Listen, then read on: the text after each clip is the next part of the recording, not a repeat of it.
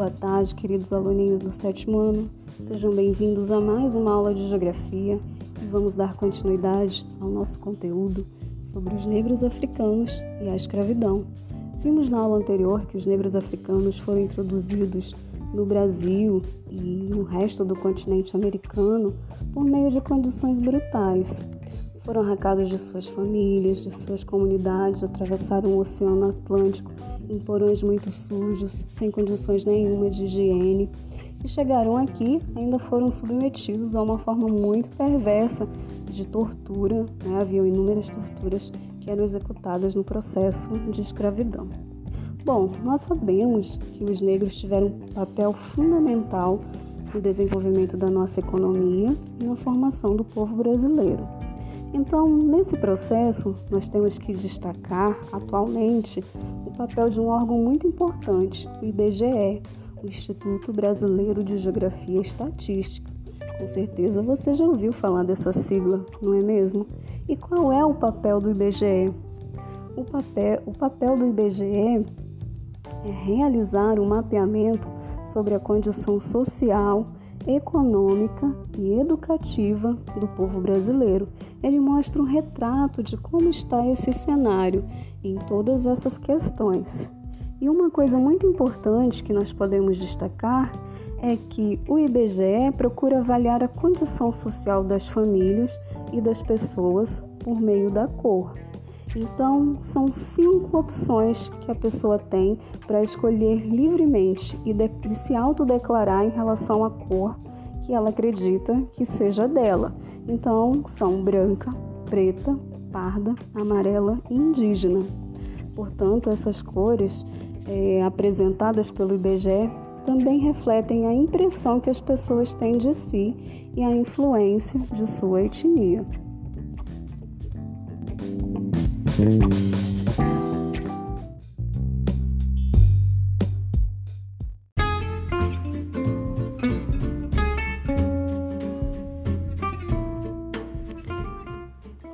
Olá, queridos alunos do sétimo ano. Vamos continuar nosso conteúdo sobre os negros africanos e as desigualdades sociais. Nós já sabemos agora todo esse processo que aconteceu com a introdução dos negros africanos no nosso país.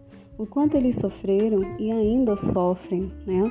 sendo classificados e sendo julgados por conta da cor. Há vários estudos que comprovam que a população negra, em conjunto, possui as piores condições de vida se comparado a outros grupos de, de pessoas. A expressão mais dramática dessa desigualdade é a incidência da pobreza na população negra, principalmente no Brasil. De cada 10 pobres, 6 são negros. Então nós podemos ver que essa realidade ela é muito cruel e latente, fato que nós não podemos negar. Além disso, os negros recebem cerca de metade dos rendimentos obtidos pelos não negros ou pelos brancos.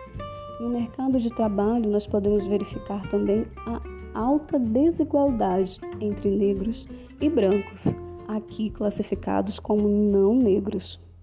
E também a questão das mulheres negras, que sofrem muito mais nesse processo. Elas são as que mais eh, são acometidas pela discriminação racial e apresentam também a menor taxa de participação no mercado de trabalho.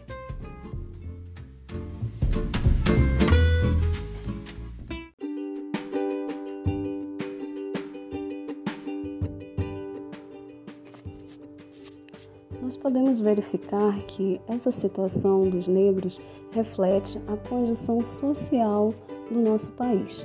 E essa desigualdade, ela não, ela não está presente somente na questão dos empregos, mas persiste também na educação. A taxa de analfabetismo é maior entre a população negra, é um grupo que também apresenta, em média, dois anos a menos de estudo.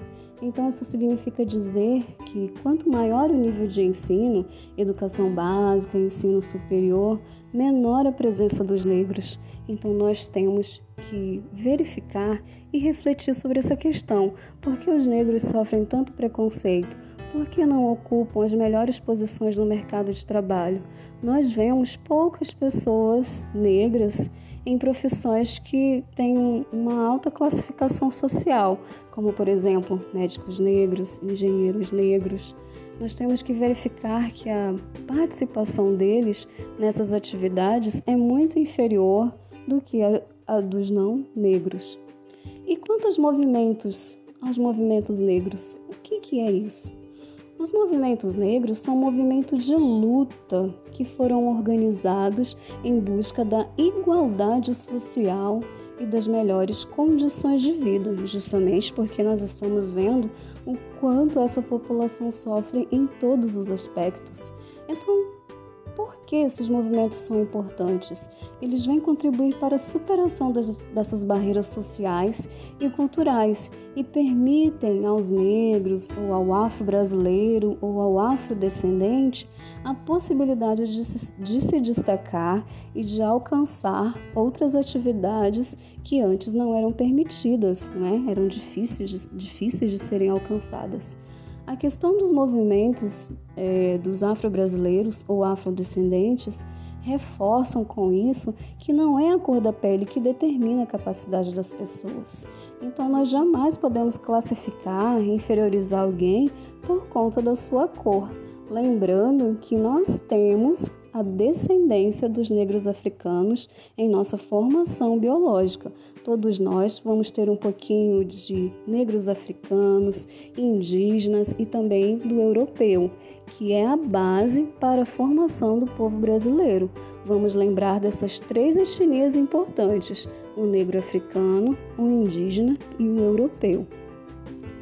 Bom, aí continuando aqui a nossa historinha, nossa aulinha sobre a escravidão, após a abolição da escravidão em 1888, surgiram muitas organizações, muitos movimentos dos afrodescendentes, e eles foram influenciados na década de 60 e 70 pelos movimentos negros dos Estados Unidos, que lutaram também pela independência das colônias europeias na África.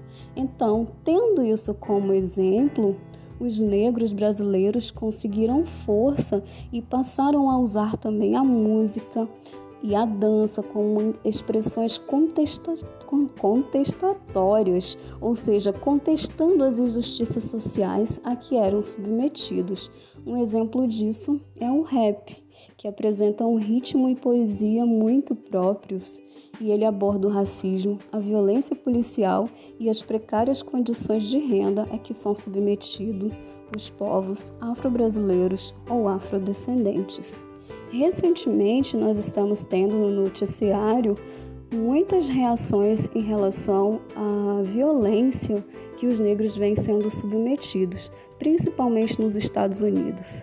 Então, vamos refletir, vamos questionar por que essas situações ela acontecem, não somente no nosso país, mas em outros lugares do mundo, e nesse caso, destacando os Estados Unidos, que está recentemente na mídia.